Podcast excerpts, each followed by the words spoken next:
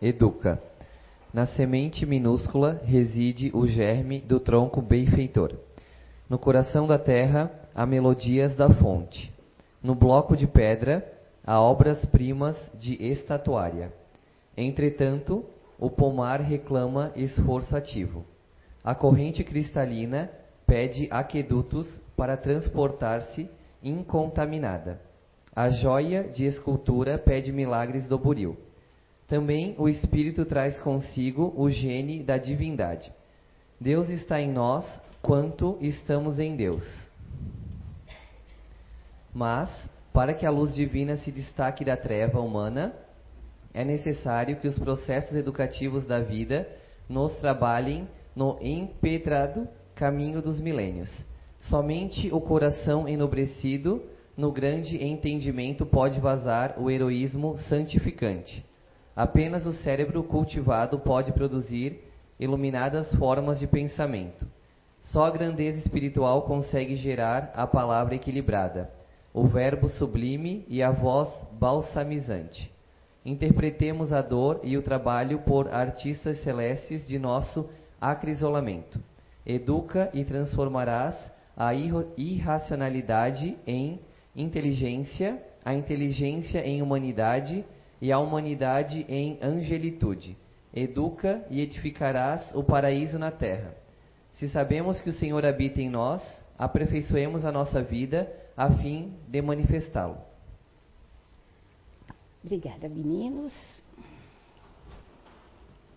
Boa tarde a todos.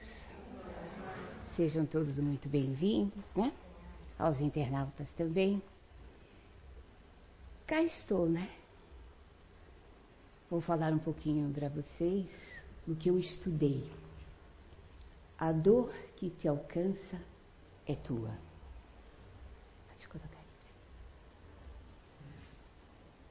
A dor, quando relacionada ao corpo, é um sacrifício físico, desagradável, penoso, causada por alguns distúrbios da orgânica. O próximo. O próximo. Mas existe também a dor moral, cuja sensação, igualmente desagradável ou penosa, de padecimento, mágoa, de pesar e amargura, ocorre no íntimo do indivíduo. Então, a doutrina espírita, ela não faz apologia ao sofrimento. Muito pelo contrário, né? Ela esclarece as causas e o efeito. Uh, esclarecer as causas e o efeito, é, se vocês lerem o livro dos Espíritos e o Evangelho segundo o Espiritismo, ele deixa bem claro, né? Kardec deixa bem claro o motivo das nossas vidas sucessivas ou os motivos do livro dos Espíritos da reencarnação. Na atualidade, quase todos os filósofos, pensadores e espiritualistas são unânimes em afirmar que a dor é um recurso importante na evolução do homem. Então, é interessante né, a gente falar assim, meu Deus, como é que a dor faz com que a gente evolua? Não. Desde o mundo primitivo, a existência humana, até nos mundos celestes, né, para sermos espíritos de uma alta hierarquia, nós passamos pela dor. E os, no livro dos espíritos existe a classificação dos espíritos, né? E nós, no nosso mundo, ainda estamos classificados em terceiro. Então, assim, nós temos que trabalhar muito, mas muito, muito, para sairmos dessa, desse mundo de provas e expiação onde nós estamos classificados. Mas os guias da humanidade, segundo Allan Kardec, nos diz e nos afirmam, né, que ainda no nosso mundo predomina o mal. Mas que o bem ele pode ser elaborado. Eu, eu poderia trazer para vocês, na, lá no livro dos Espíritos, né, a pergunta, mas eu procurei, procurei e não achei. Né?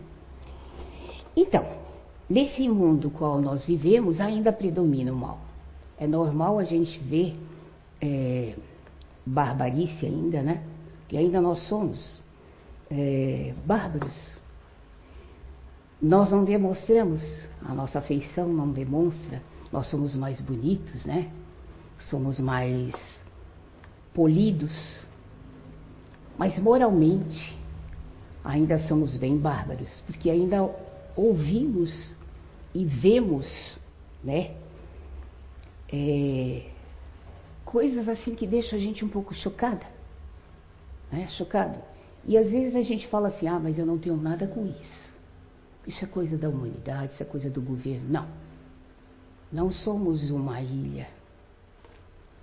Nós somos um todo. Somos responsáveis, sim, pelo que o nosso irmão sentimos, sim, sente. As dores morais, não. Mas as dores físicas, sim. Nós temos que ampará-lo. Dói na alma dele, só ele sabe a dor que ele passa. Mas ele pode sim procurar ajuda nos braços dos nossos irmãos em volta. Uh, sobre os espíritos ainda, essa matéria bruta que ainda nós sentimos. De que forma nós sentimos esse, essa, essa forma bruta? Através do nosso egoísmo. Aqui ninguém é egoísta, né? Todo mundo aqui já está espiritualizado, né? Então, do nosso orgulho, da nossa raiva, da nossa prepotência, né? Tem que ser do meu jeito. Se não, sai. Não é assim que nós somos? Uh, eu estava vendo no trânsito, né? Como a intolerância é grande.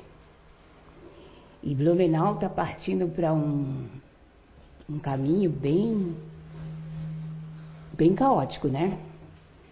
A gente pode ver assim. Na minha rua eu posso dizer isso. Um carro para cada filho. Três carros na rua. Todos saem para o mesmo caminho, todo mundo faz o mesmo caminho, mas tem três carros. Ótimo, gostoso, progresso. Mas quando fica esse trânsito caótico, será que ninguém pensa que eu poderia ir junto com ele, junto com ela, se é o mesmo caminho? Nós não estaríamos contribuindo para um outro carro que tivesse um pouco mais de necessidade, como uma ambulância que às vezes demora para passar, um carro de polícia, um bombeiro. Sabe? Isso é egoísmo nosso. É falta de partilhar isso. E aí a gente reclama quando vem a dor. Dor física, a dor moral, a perda. Porque Papai do Céu é sábio, ele dá as coisas, ele dá as ferramentas para a gente. Né? Você tem o direito de crescer, você tem o direito de evoluir, você tem todos esses direitos. Mas a partir do momento que você começa a se exceder a esses conteúdos, de uma certa forma, ele vai ser cobrado. Pode passar o tempo que for, mas ele vai ser cobrado. E às vezes não é cobrado com uma certa sutileza, porque como a gente está ainda cercado pelo ódio, pelo rancor, por essas sombras, né, que nós mesmos fazemos, né, porque essas sombras somos nós que fazemos, um medo de não ter, um medo de não possuir, né? Ai, mas o que que os outros vão falar de mim? A minha imagem? Ah, mas se fulano teve, ai, eu também posso ter. Sim, ele tem. Ele trabalhou. Ele tem. Mas o Pai do Céu está vendo a maneira que ele está agindo. Né? Então a gente tem que ver essas coisas. E não pode dizer que não tem, não tem, digamos assim, não sabe. Vocês aqui hoje já vão sair sabendo um pouquinho. Vocês querendo ou não, vocês já estão sabendo um pouquinho. Não adianta falar assim, ah, mas eu não sabia. Sabia sim. Pelo menos um pouquinho você sabia. Então vai ser cobrado. É castigo? Não. Deus não castiga ninguém. Deus quer a gente, o Deus, o universo, seja como for, como vocês vê. Eu, como na doutrina espírita, eu, eu, eu falo, Deus, Deus do universo, Deus onipotente, todo-poderoso. Ah, Ele é o máximo.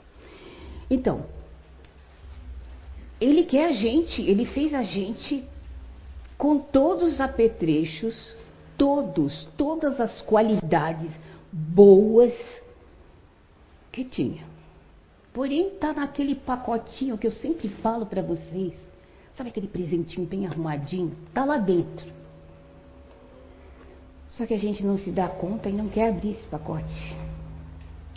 Então, o homem tem a intuição dentro de, Deus, dentro de si. Ele tem Deus dentro de si. Só que ele não gosta de externar isso. E aí, como nós negligenciamos isso, mais tarde ou mais cedo isso será cobrado. E, e às vezes a cobrança não é muito legal e a gente questiona, né? Poxa vida, isso é punição.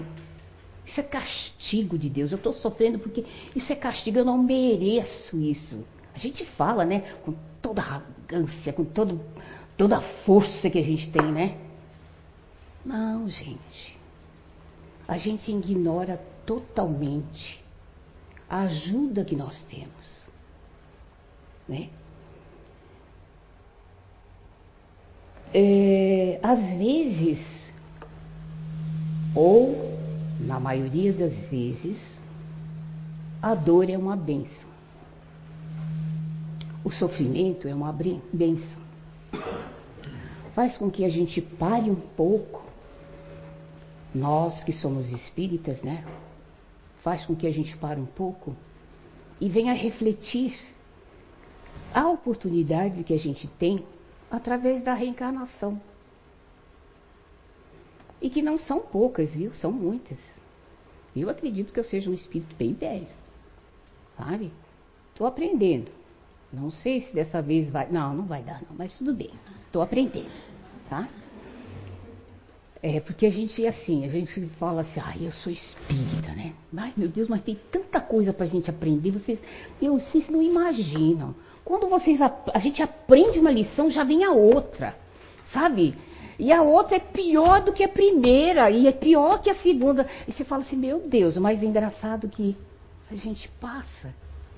É interessante. E sai em pé. Já não caio mais deitada, eu caio em pé. Sabe? É legal isso, a gente ganha força, né? Então, assim, quando as doenças vêm, quando as dores vêm, não pensa vocês que isso não é programado, é programado.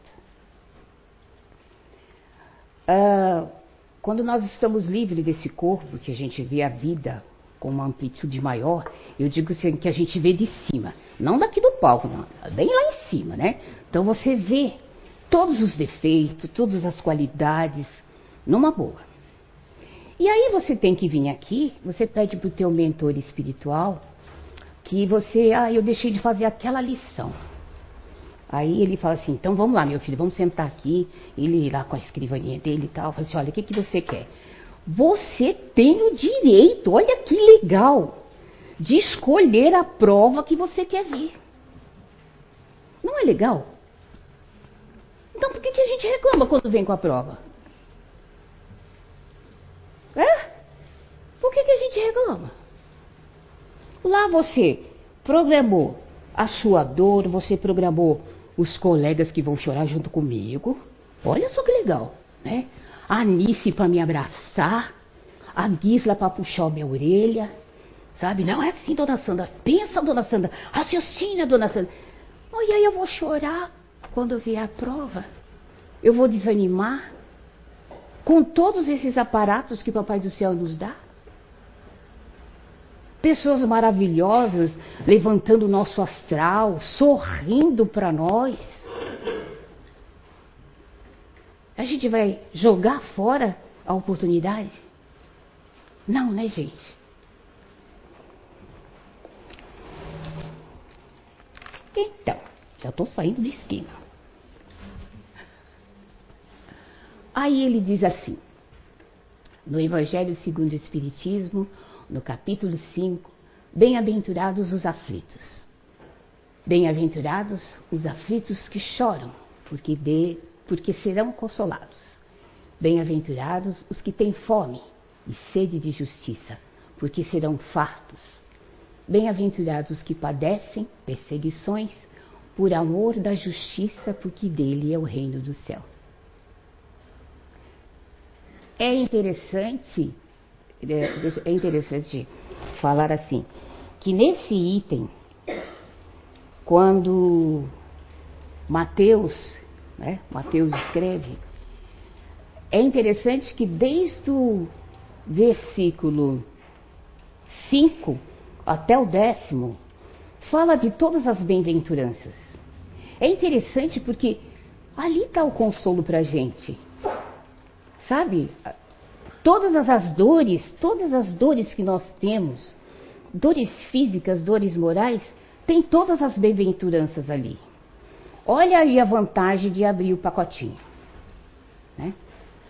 Quando Jesus fala das bem-aventuranças, está nos informando que aqueles que sofrem estão reparando os seus erros, erros passados, se aprimorando espiritualmente para uma escala maior e tendo a oportunidade de superar suas más tendências, seja pela dor física, uma doença, um defeito congênito uma perda, seja ela física ou material, ou por uma criança que nasça doente. A reparação pode ser individual ou em conjunta, família, pois Deus lhe confiou este ser, porque diante dos espíritos guardiões todos se propuseram a ajudarem-se. Tá vendo que legal? Então, quando vocês puderem, volta só um pouquinho vocês dão uma lidazinha nesse item e procura quem gosta de ler a Bíblia, né? Em Mateus 5, é, versículo, é, Mateus 5, versículos 5, 6 até o 10. Ele fala de todas as bem-aventuranças. Pode ir. Né? Então, e aqui ele, ele mostra né, as diversidades nós nunca estamos sozinhos. Nós nunca estamos sozinhos. Sempre nós temos amigos do nosso lado, seja com dor física, seja com, com deficiência, seja com o que for. Nós estamos sempre bem acompanhados com os bons espíritos. Deixa eu ver o próximo. Então, é, nós somos promotores do nosso destino, causas dos efeitos que ocorrem em nossas existências, responsável por tudo, responsáveis por tudo que experimenta, experimentamos, enfim, que criamos na nossa própria realidade.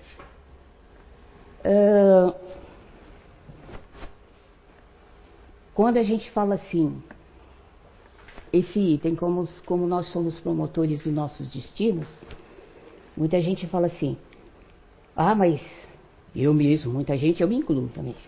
Ah, mas não foi isso que eu pedi, não. Tá? Acho que enganaram no pedido. Mas não é, gente. É de acordo com as nossas ações aqui. Sabe, às vezes, uh, quando a gente se desencadeia no nosso psique. Preocupações exageradas. ansiedades excessivas.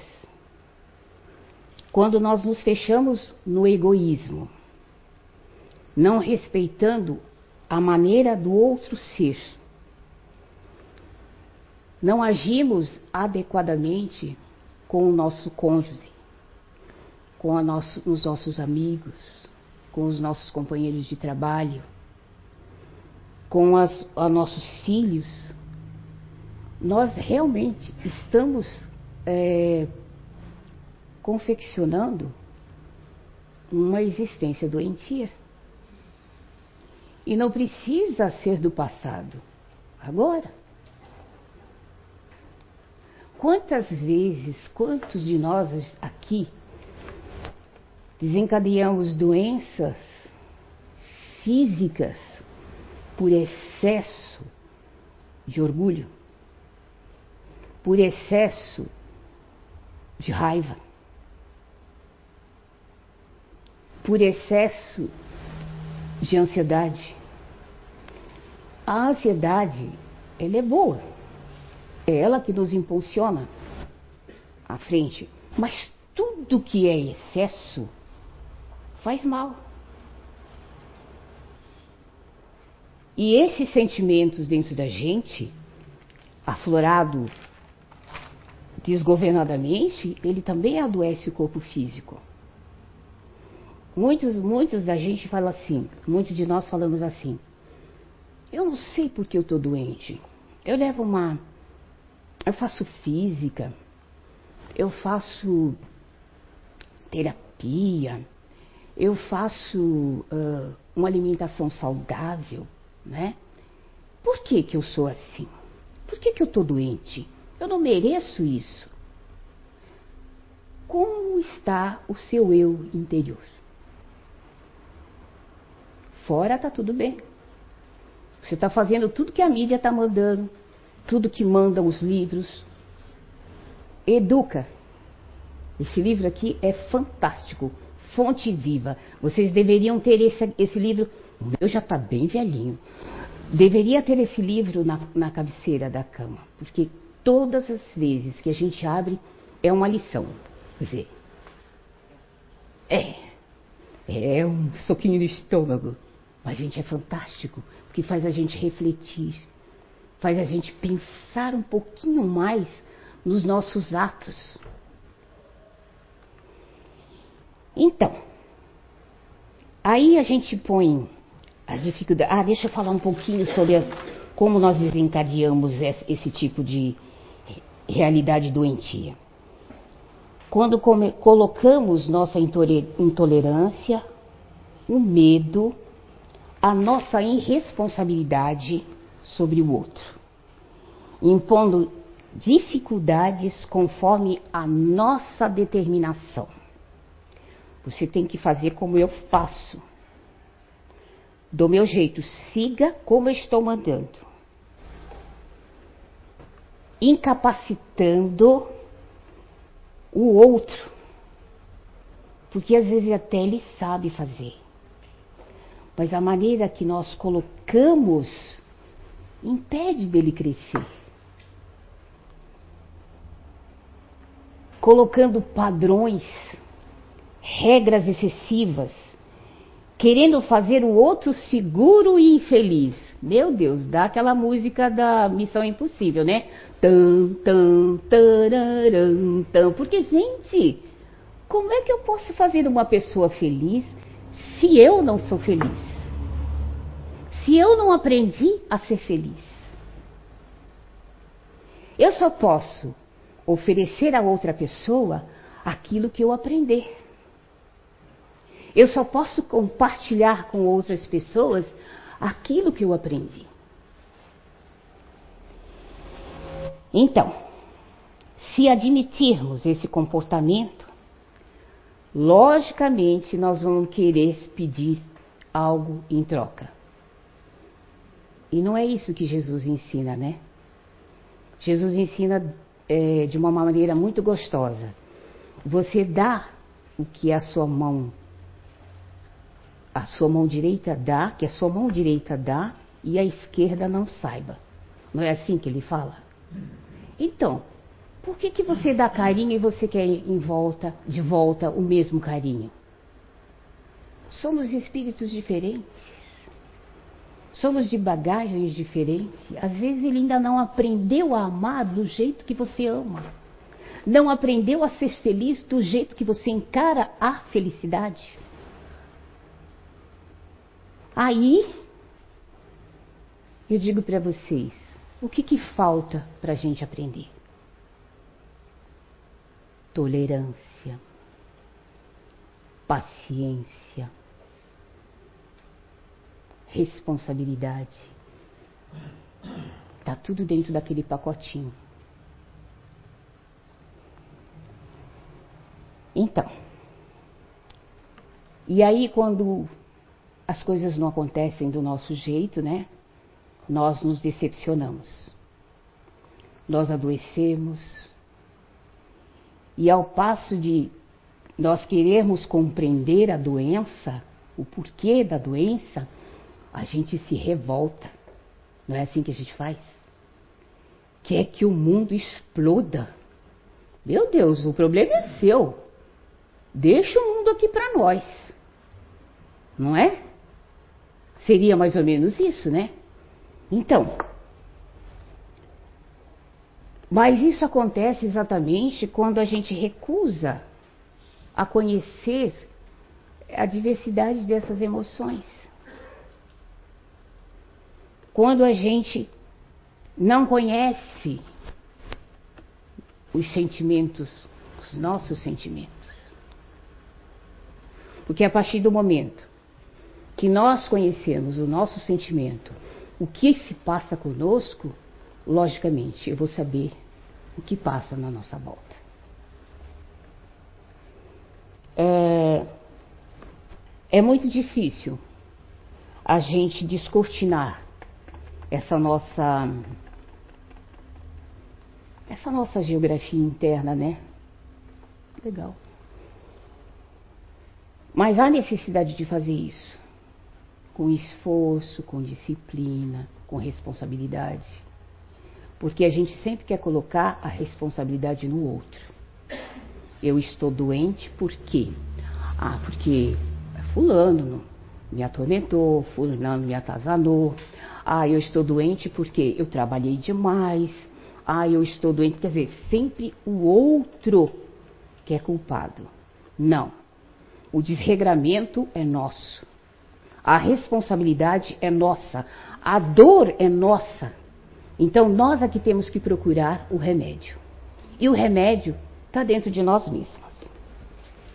Pode mudar. Daí, né, aquele. Volta. Daí, né, o somos promotores dos nossos destinos, causa dos efeitos que ocorrem em nossas existências responsáveis por tudo que experimentamos, enfim, o que nós criamos de real em, nossa, em nosso lado. Que é normal a gente não criar realidade, a gente ficar nas sombras, com medo de tudo. É, é normal isso. E, e ao passo que não é assim. Nós temos que enfrentar os nossos medos, nós temos que procurar o que é que está fazendo mal para nós. Difícil é, mas não é impossível. Porque quando Deus, quando nós fizemos a proposta de virmos aqui para sanar os nossos débitos anteriores, no passado, no presente, nós tivemos ajuda, nós tivemos um propósito, nós fizemos um checklist. E se a gente olhar esse checklist, tem tudo ali para a gente se lançar para ser ajudado. E ajuda. Perdoar. É uma coisa que ninguém faz, né? Você, ah, eu perdoo, mas eu não esqueço. É claro, você não está com Alzheimer, então você vai lembrar. Agora, tudo vai depender do sentido que você vai dar quando você olhar o seu algoz. Isso é que vai fazer a diferença. Perdoar é isso, não é esquecer. Normalmente a gente coloca assim, ai, perdoar é esquecer. Não, não. Só se você quiser, tiver Alzheimer mesmo, que aí passa a borracha, acabou. Não. A lição, ela tem que estar tá ali junto de você, senão você não aprende. Se eu tirar essa lição, você esquece e vai errar novamente. E aquela lição estando marcada ali, você não erra mais. Perdoar é uma atitude, não é uma atitude ocasional, é uma atitude permanente. A gente deve se perdoar sempre. E não é perdoar os outros, perdoar a nós mesmos. Eu não sou perfeita. Eu não vivo num mundo perfeito. Eu não sou justiceira, porque eu não vivo num mundo justo. Nós vivemos num mundo relativo. Tudo é relativo, tudo pode acontecer. Está escrito lá nas leis naturais. A única lei perfeita é ela. Então, perdoar é se libertar. Próximo.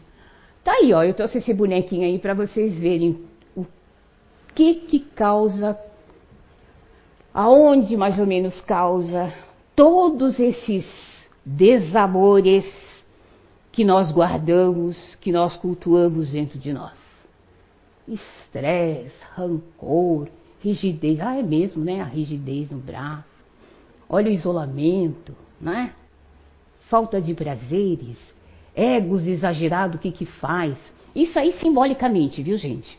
Porque faz muito mais, tá? Faz muito mais. E aí? Dentro de tudo isso, o que que a gente pode fazer para tomarmos consciência do que está acontecendo? Quando nós estivermos com dor, com a dor, com o sofrimento, o que, que nós, o melhor remédio? Tem opção. Nós temos opções. Entender o que está nos acontecendo ou se revoltar. A revolta, eu tenho certeza, vai piorar. Você vai desencarnar, ainda vai dar trabalho no mundo espiritual, porque até ele falar, neném, você foi criança, você estava errado, meu bem. Demora. Eu estava lendo um, um, livro de Luiz Gonzaga, uh, uma história que um, é uma história bem triste. É a história de um escravo que foi amarrado num tronco, chicoteado, ele foi violentado, a esposa, os filhos. E depois ele foi jogado na senzala é, e foi espancado até morrer. Mas tudo o que ele queria era salvar os, os filhos e a esposa. Mas como ele não podia, ele guardou aquele rosto que estava sendo, que estavam chicoteando, né? Com tanta raiva, com tanto ódio, que um dia ele foi na mesa mediúnica, ele reconheceu o rosto daquele irmão. Era um, como vocês falam, doutrinador. Esse carrasco, que já havia